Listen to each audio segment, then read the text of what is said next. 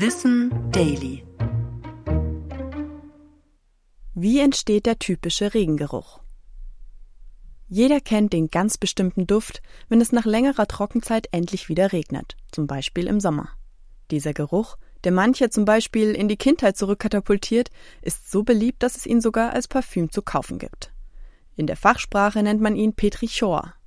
Der Name stammt aus dem Griechischen, wobei Petra Stein bedeutet und Ichor die Flüssigkeit ist, die laut griechischer Mythologie in den Adern der Götter fließt. Für den einzigartigen Geruch ist der Regen selbst aber nur indirekt verantwortlich. Denn dieser ist an sich geruchlos. Wenn er jedoch mit hoher Geschwindigkeit auf die Erde trifft, reagiert er mit Molekülen im Boden oder auf Pflanzen. Das fanden australische Forschende schon 1964 heraus. Während sommerlicher Trockenperioden geben Pflanzen ätherische Öle ab, die von Böden, Gesteinen und sogar Straßen aufgenommen werden. Neuere Untersuchungen haben auch gezeigt, dass Bakterien im Boden zum Petrichor beitragen. Bei Trockenheit reduzieren diese Bakterien ihren Stoffwechsel und setzen bei Kontakt mit Wasser chemische Substanzen frei, einschließlich des Alkohols Geosmin.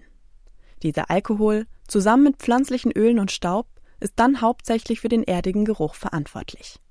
Wenn also Regentropfen auf Oberflächen treffen, dann bilden sich winzige Bläschen, die wie die Kohlensäure im Sprudel aufsteigen. Die Duftstoffe am Boden werden dabei mitgerissen und durch den Wind verbreitet.